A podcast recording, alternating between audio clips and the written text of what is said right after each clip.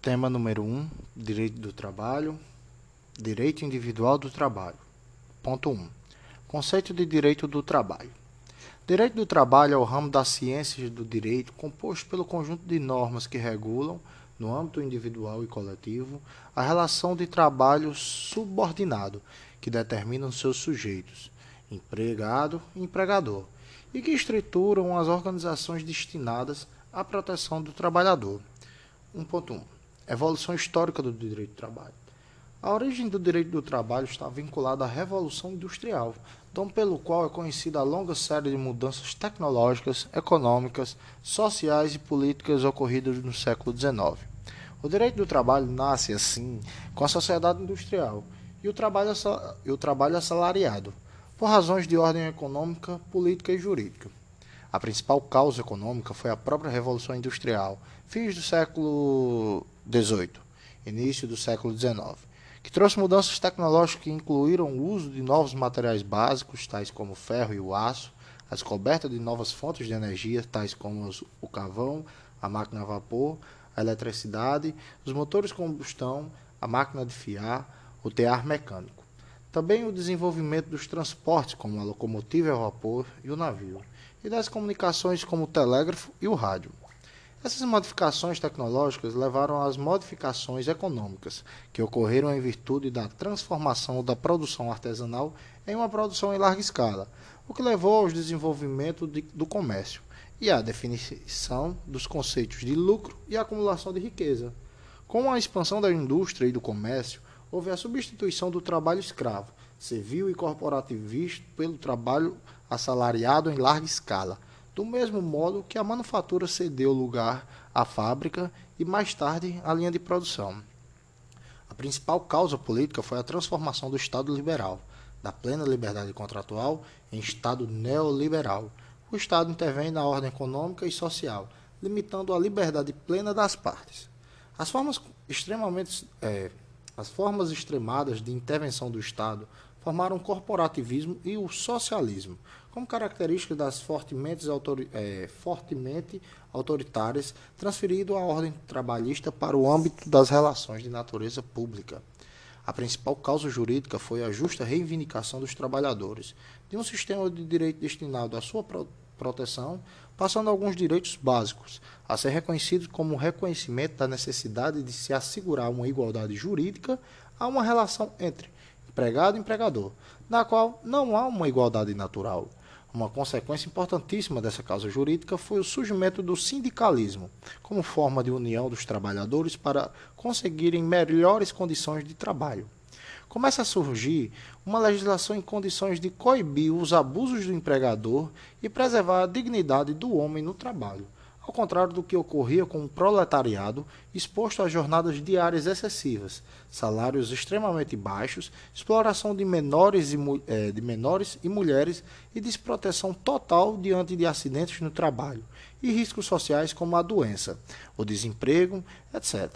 Essas modificações contribuíram decisivamente como uma reação contra a questão social, pois traziam a ideia de justiça social 1.1.1 Constitucionalismo Social Constitucionalismo social é um movimento que se caracteriza pela inserção de direitos dos trabalhistas e sociais fundamentais nos textos das constituições dos países. A Constituição Mexicana de 1917 foi a primeira a construir uma estrutura significativa de direitos sociais dos trabalhadores, seguida pela Constituição Alemã, a Constituição de Weimar, de 1919 aos poucos, as constituições modernas dos Estados democráticos foram reproduzindo os princípios das constituições mexicana e da Alemanha. 1.2 Direito do trabalho no Brasil. Pode-se afirmar que o direito do trabalho no Brasil inicia-se a partir da Revolução de 1930, quando o governador, do, o governo provisório chefiado por Getúlio Vargas, criou o Ministério do Trabalho, Indústria e Comércio e deu início à elaboração de uma legislação trabalhista ampla e geral. Em 1943 é aprovada a consolidação das leis do trabalho, estruturado a, a legislação trabalhista e assegurando direitos muito importantes aos trabalhadores. Com a Constituição de 88, os direitos dos trabalhadores são elevados à categoria de direitos fundamentais. Ponto 2. Princípios do direito do trabalho. Os princípios do direito do trabalho se constituem nas linhas diretrizes ou postuladas que inspiram o, o sentido das normas trabalhistas e configuram a regulamentação da, dos, das relações de trabalho. A doutrina identifica as seguintes funções dos princípios. A primeira, a função informativa, servem de fonte de inspiração ao legislador e de fundamento para as normas jurídicas. A, fundação, a função normativa servem como fonte suplementar nas lacunas ou nas omissões da lei. E a função interpretativa serve como critério orientador para os intérpretes e aplicadores da lei. De acordo com o artigo 4 da, da LINDB, quando a lei for omissa, o juiz decidirá o caso de acordo com a analogia, os costumes e os princípios gerais do direito. O artigo 8 da CLT disciplina claramente que, na falta de disposições legais ou contratuais, o intérprete pode, ser, correr, é, pode socorrer dos, indícios, é, dos princípios do direito do trabalho. Evidencia-se, pois, o caráter informador do princípio de orientar o legislador na fundamentação das normas jurídicas, assim como a de fonte, da, de fonte normativa, para suprir lacunas ou omissões da lei. A Constituição Federal de 1988 não enumerou expressamente os princípios do direito do trabalho. No entanto, é inquestionável a existência do texto constitucional de princípios que são aplicáveis no âmbito do direito do trabalho. O artigo 1 incisos 3 e 4, artigo 193, artigo 170, caput, incisos 3 e 8, artigo 5 caput, 1, 5, 1, desculpa, 1, 10, 13, 17 e 20. 21, não sei, sei lá. Princípios específicos do trabalho. 2.1. Princípio protetor. Refere-se a um critério fundamental orientador do, do direito do trabalho em vez de inspirar-se no propósito de igualdade, baseia-se em um amparo preferencial a uma das partes da relação de emprego, o trabalhador. O fundamento deste princípio está ligado à própria razão de ser do direito do trabalho, nivelar desigualdades. No entanto, com a reforma trabalhista trazida pela Lei nº 13.467 de 2017, a sistemática do direito do trabalho brasileiro, fundada na proteção do trabalhador enquanto parte hipossuficiente da relação laboral, restou afetada, o que alterou significativamente o princípio em estudo. Embora não tenha sido estrito, o princípio protetor foi atingido pela reforma trabalhista. Aspectos da Lei nº 13.467 de 2017 que mitigaram a amplitude e a força do princípio protetor. A ampliação da autonomia individual do trabalhador, permitindo permitindo e considerando válida a negociação direta entre o, o mesmo e o empregado e o empregador sobre diversos aspectos, como por exemplo, para pactuar de compensação de jornada através de banco de horas. Parágrafo 5 artigo 59 do CLT. Das regras de teletrabalho, artigo 75C CLT. Rescisão do contrato de trabalho sem necessidade de homologação, artigo 477 CLT, extinção do contrato de trabalho por comum acordo entre as partes. 484 A CLT.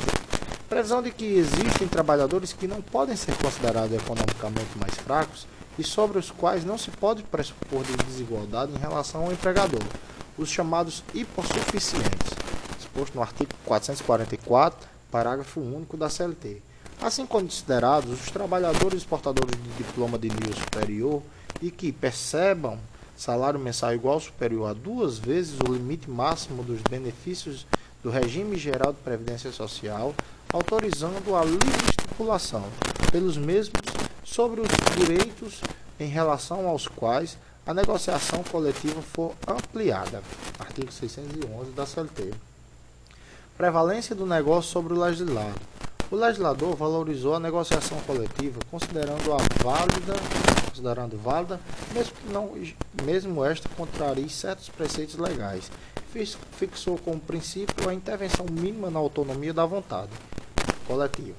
Parágrafo 3 artigo 8 artigo 611-A, caput e parágrafos, parágrafos e parágrafo único do artigo 611-B e artigo 620 de, é, de 620, todos CLT. Apesar das modificações acima indicadas, as, o, o princípio protetor ainda deve ser analisado a partir das seguintes regras. Regra da norma mais favorável. É regra de aplicação de norma jurídica. Sempre que existirem várias normas aplicáveis a uma mesma situação jurídica, deve-se aplicar a norma mais favorável ao trabalhador. No direito do trabalho não se considera é, uma ordem hierárquica de normas, mas no caso concreto é, deverá ser aplicada as normas mais favoráveis ao trabalhador. Assim, por exemplo, admite-se a prevalência de cláusula mais favorável de uma convenção coletiva de trabalho sobre uma lei trabalhista que regule a mesma matéria. Admite-se a prevalência de cláusula mais favorável de um acordo coletivo sobre o quanto previsto na Constituição Federal. Mas como comparar as normas para saber qual delas é a mais favorável? Bem, adotando-se a chamada teoria do conglobamento, as normas devem ser comparadas em conjunto, ou seja, na sua integralidade, não sendo possível fazer a comparação, extraindo-se de cada uma das normas apenas as disposições mais favoráveis. Destaca-se, porém, que a nova redação do artigo 620 da CLT, é, dada pela Lei 3.467-2017, fragiliza a regra da norma mais favorável, à medida que dispõe que as condições fixadas em acordo coletivo de trabalho sempre prevalecerão sobre as estipuladas em convenção coletiva de trabalho. B. Regra do indúbio operário. É regra de interpretação de norma jurídica entre duas ou mais interpretações viáveis de uma norma jurídica. O intérprete deve, o intérprete deve optar pela mais favorável ao trabalhador. Este é o critério que o intérprete deve levar em conta todas as vezes que uma norma possui vários sentidos diferentes e uma escolha tiver de ser feita. Deve prevalecer aquele sentido que for mais favorável ao trabalhador. No entanto, tal regra foi mitigada pela reforma trabalhista introduzida pela Lei 13.467/2017, em especial em relação à restrição de interpretação imposta a Justiça do Trabalho sobre o conteúdo das convenções coletivas e dos acordos coletivos de trabalho. Artigo 8 parágrafo 3 e artigo 611-A, parágrafo 1 da CLT. C. Regra de condição mais benéfica. Pressupõe a existência de uma situação concreta anteriormente reconhecida e determina que ela deve ser respeitada na medida em que for mais favorável ao trabalhador que a nova norma aplicável. A nova regulamentação deverá respeitar com situações concretas reconhecidas em favor do trabalhador as condições que lhe resultem mais é, benéficas do que as estabelecidas por matéria tratada pela nova regulamentação. Neste sentido, em relação ao regulamento de, é, regulamento de empresa, a súmula 51 do TST estabelece as cláusulas regulamentares que revoguem ou alterem as vantagens deferidas anteriormente só atingirão os trabalhadores admitidos após a revogação ou alteração do regulamento. Havendo a coexistência de dois regulamentos da empresa, a opção do empregado por uma deles tem feito jurídico de renúncia às regras do sistema do outro.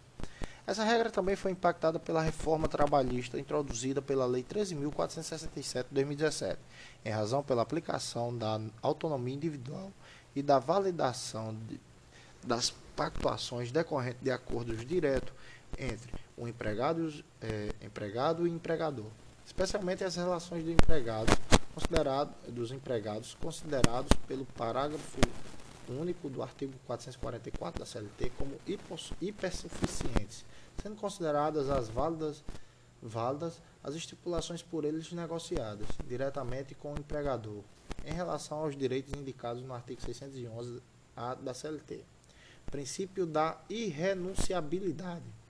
Refere-se à impossibilidade de um empregado abrir mão voluntariamente dos direitos que lhes são concedidos pela legislação brasileira Quais são os efeitos da violação do princípio da irrenunciabilidade?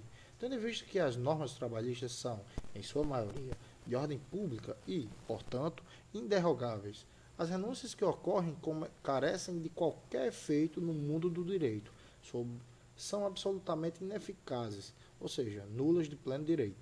No entanto, a irrenunciabilidade de direitos trabalhistas foi mitigada pela reforma trabalhista, com a previsão da figura do trabalhador hipersuficiente, é, que podem negociar condições de trabalhos menos benéficas em comparação com os direitos trabalhistas previstos na legislação, salvo aqueles garantidos pela Constituição Federal, ainda que isso signifique renúncia a tais direitos. Importante é a diferença do direito do trabalho entre renúncia e transação. Renúncia é o ato unilateral e voluntário através do qual o titular de um direito certo desiste do referido direito, ou seja, abre mão dele. A renúncia pelo empregado de direitos que lhe são assegurados pelas normas de ordem pública não é permitida. Transação é o ato bilateral através do qual as partes de uma relação jurídica, fazendo concessões recíprocas, existem é, é, extinguem obrigações litigiosas ou duvidosas. A transação no direito do trabalho é permitida, mas apenas de forma restrita, tendo em vista que sua validade depende da inexistência de qualquer prejuízo ao empregado. Neste sentido, dispõe o artigo 468 da CLT. Nos contratos individuais de trabalho, só é, só é lícita a alteração das respectivas condições por mútuo consentimento e, ainda assim, desde que não resulte, direta ou indiretamente, prejuízos ao empregado, sob pena de nulidade da cláusula infringente desta garantia. Princípio da continuidade da relação de emprego. Expressa a tendência atual do direito do trabalho de atribuir a relação de emprego a mais ampla duração sobre todos os aspectos, através desse princípio, presume-se que o contrato de trabalho terá validade por prazo indeterminado tudo o que vise a conservação da fonte de trabalho e da segurança do trabalhador gera um benefício não só a ele, mas também à empresa e para a sociedade, na medida em que contribui para o aumento do lucro e a, e a melhorar o clima social das relações entre as partes. O ônus de provar o término do contrato por iniciativa do obreiro é de iniciativa do empregador, pois o princípio da continuidade da relação de emprego constitui presunção favorável ao empregado. Súmula 212 do TST. Também este princípio foi relativizado pela reforma trabalhista, por exemplo, nos seguintes aspectos: previsão da possibilidade de rescisão do contrato de trabalho por comum acordo entre as partes. Artigo 484-A. Previsão de possibilidade mais facilitada de o um empregador proceder a dispensas coletivas ou plurimas, plurimas, à medida que prevê que, nesses casos, não há necessidade de autorização prévia de entidade sindical ou de celebração de convenção coletiva ou acordo coletivo de trabalho para sua efetivação. Princípio da primazia da realidade. Significa que, em caso de discordância entre o que ocorre na prática e o que emerge de documentos ou acordos, deve-se dar preferência aos fatos, contrato e realidade. O significado que deve se atribuir a este princípio é o da prevalência dos fatos sobre as formas, for, é, sobre as formas, formalidades ou as aparências.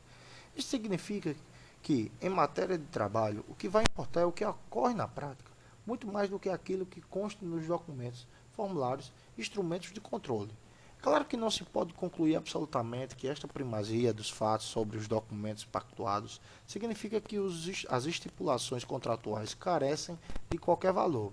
O que não se pode fazer é, é invocar um texto escrito para pretender que ele prime sobre os fatos, como por exemplo da, de prevalência de fatos sobre a formalidade de documentos.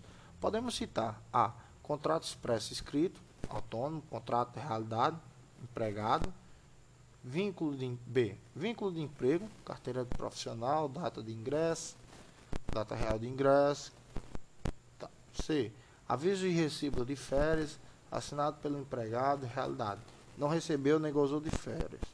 D, horas extras, cartões de ponto, não registram horas extras.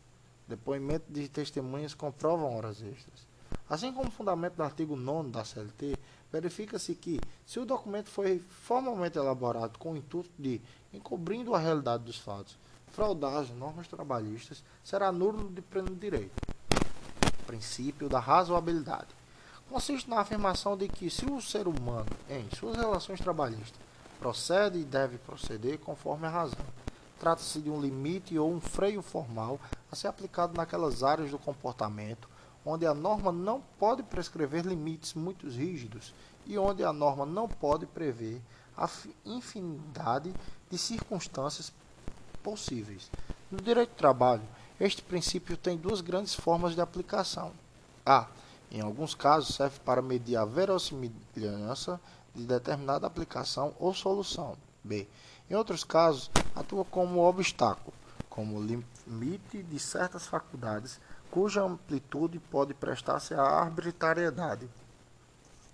Princípio da boa-fé.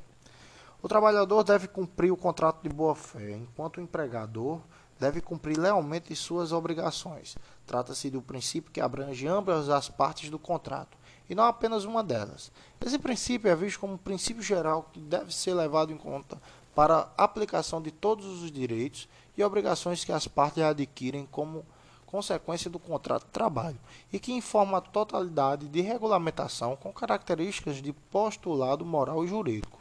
A boa-fé se refere à conduta da pessoa que deve cumprir realmente com o seu dever, pressupondo uma, uma posição de honestidade e honradez na relação jurídica, porque contém implícita a consciência de não enganar, não prejudicar e não causar danos. Fontes do direito do trabalho. O ordenamento jurídico trabalhista é composto de disposições que prevêem diversas fontes a expressão fontes do direito é utilizada em sentido metafórico, que significa origem. Manucial é manancial de onde surge o direito do trabalho. São os modos de formação ou de revelação das normas jurídicas. As fontes do direito do trabalho classificam-se em fontes materiais, todos os elementos que inspiram a formação de normas jurídicas trabalhistas, os fatos verificados em uma sociedade em determinado momento histórico e que contribuirão para a formação e a subsistência das normas jurídicas trabalhistas e fontes formais, os diferentes meios pelas quais se, estabelece, se estabelecem as normas jurídicas trabalhistas, que são as próprias normas jurídicas trabalhistas. As fontes formais podem ser divididas em heteronomas, são as elaboradas por terceiros alheios a partes da relação jurídica que regulam. O normativo vem de fora. As autônomas, aquelas elaboradas pelas pelos próprios destinatários da norma, ou seja, as partes da relação jurídica. São também chamadas das normas contratuais. As fontes formais heteronomas, como as normas jurídicas elaboradas por terceiros, é, terceiros alheios à relação jurídica regulada, são as normas jurídicas de origem estatal, entre as quais se destacam a Constituição Federal, as leis, os atos, os atos administrativos, as sentenças normativas da Justiça do Trabalho, que constituem uma peculiaridade deste ramo do direito, e c. a sentença arbitral, como norma jurídica decorrente da solução de conflitos coletivos de trabalho. 3.1 A Constituição Federal como fonte formal heteronoma. É a principal fonte do direito e, consequentemente, do direito do trabalho dela emana todas as normas independentemente de sua origem e formação, sendo certo que todas as demais normas devem estar estritamente em consonância com suas regras e princípios. Em relação ao direito trabalhista, estabelece os limites mínimos e máximos, entre as quais as demais normas podem estipular direitos e garantias. A lei é, é o preceito comum e obrigatório emanando dos poderes competentes e provisórios de sanção, é, provisórios de sanção, provisórios de sanção, desculpa, sanção, Magno, 1993. Repetindo, lei é o preceito comum e, é, e obrigatório, emanado dos poderes e competentes e provido de sanção. No sentido material, é toda regra de direito geral, abstrata e permanente tornando obrigatória pela vontade da autoridade competente para produzir direito e expressa numa fórmula escrita, enquanto no sentido estrito é a norma jurídica emanada do Poder Legislativo, sancionada e promulgada pelo Presidente da República.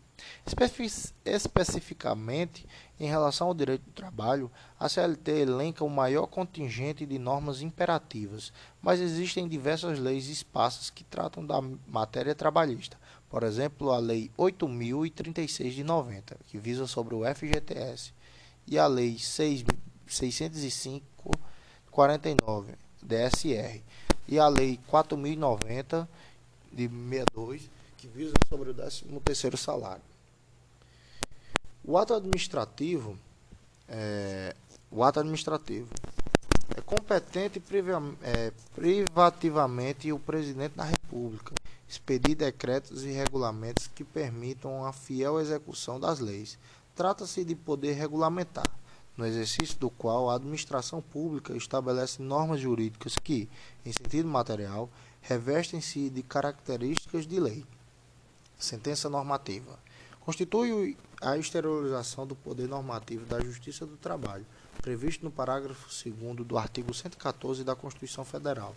Decorre do julgamento pela Justiça do Trabalho de conflito coletivo, estabelecendo regra geral e abstrata aplicável a todos, a todos os trabalhadores empregado, empregadores integrantes das categorias, das categorias envolvidas no litígio e a jurisprudência, formada pelas interpretações dos tribunais acerca da ordem jurídica, exerce inegável papel da criação do direito do, do direito. O artigo 8 da CLT reconhece a jurisprudência como fonte normativa do direito do trabalho. E a sentença arbitral é a decisão de caráter normativo tomada por um árbitro escolhido por sindicatos e por empresas para, para a, solução de um conflito coletivo de trabalho, na norma indicada pelo artigo do, pelo, pelo parágrafo 1 do artigo 114 da Constituição Federal. As fontes formais autônomas originam-se de atuação de sindicatos representantes de trabalhadores e empregadores na busca de soluções para conflitos coletivos de trabalho, ou seja, decorrem da atuação direta dos próprios destinatários da norma, através da negociação coletiva de trabalho, através dos instrumentos de negociação coletiva, convenção coletiva de trabalho e acordo coletivo de trabalho. Os próprios interessados estabelecem a disciplina das suas condições de vida e de trabalho de forma democrática e dinâmica. A reforma trabalhista, Lei 3.467, acrescentou o artigo 611-A da CLT, prevendo a prevalência da convenção coletiva e do acordo coletivo de trabalho sobre a lei, indicando um rol exemplificativo de temas e questões a respeito das quais referidas normas autônomas podem dispor com esse efeito de prevalência à lei. Convenção Coletiva de Trabalho é o acordo de caráter normativo pelo qual dois ou mais sindicatos representativos de categorias econômicas e profissionais estipulam condições de trabalho, trabalho aplicáveis no âmbito das respectivas representações, as relações individuais do trabalho, o artigo 611 da CLT. Aplica-se todos os trabalhadores, aplica-se a todos os trabalhadores e empregadores integrantes das respectivas categorias profissionais e econômicas, no âmbito da base territorial de representação dos sindicatos. O acordo coletivo de trabalho actuado entre uma ou mais empresas e sindicato representativo dos trabalhadores no, na base territorial respectiva aplica-se apenas às empresas signatárias e aos seus respectivos empregados. As condições estabelecidas em acordo coletivo de trabalho sempre prevalecerão sobre as estipuladas em convenção coletiva de trabalho. Costume, prática reiterada e espontânea de certo modo de agir de conteúdo jurídico por determinado grupo social. Os costumes constituem fonte de direito do trabalho à medida que, enquanto não se promulga uma lei relativamente é, a uma determinada prática, são utilizados como fonte informativa das relações entre os empregados e os empregadores. Regulamento da, de empresa. É um ato jurídico que, no âmbito interno da empresa, cria as regras a serem adotadas nas relações jurídicas mantidas entre o empregador e os empregadores. Hierarquia das fontes do direito do trabalho. No direito do trabalho, tal como ocorre na, é, na, em relação às fontes do direito em geral, as diversas fontes compõem-se uma unidade coerente, havendo uma hierarquia entre elas. Como é óbvio, a Constituição Federal é a norma fundamental, e nesta condição coloca-se no topo da ordem hierárquica das fontes formais do direito do trabalho. Abaixo da Constituição, alinha-se em ordem hierárquica decrescente as leis, os atos do Poder Executivo, as sentenças normativas, as convenções e acordos coletivos de trabalho, os costumes e os costumes. No entanto, Apesar da existência de uma ordem entre as fontes do direito do trabalho, sempre se entendeu que no direito do trabalho a hierarquia existente entre elas é bastante, bastante peculiar, podendo ser chamada de flexível e diferente da regra hierárquica rígida e inflexível aplicada no direito comum. Ocorre que com a reforma trabalhista foram alteradas as premissas acima indicadas.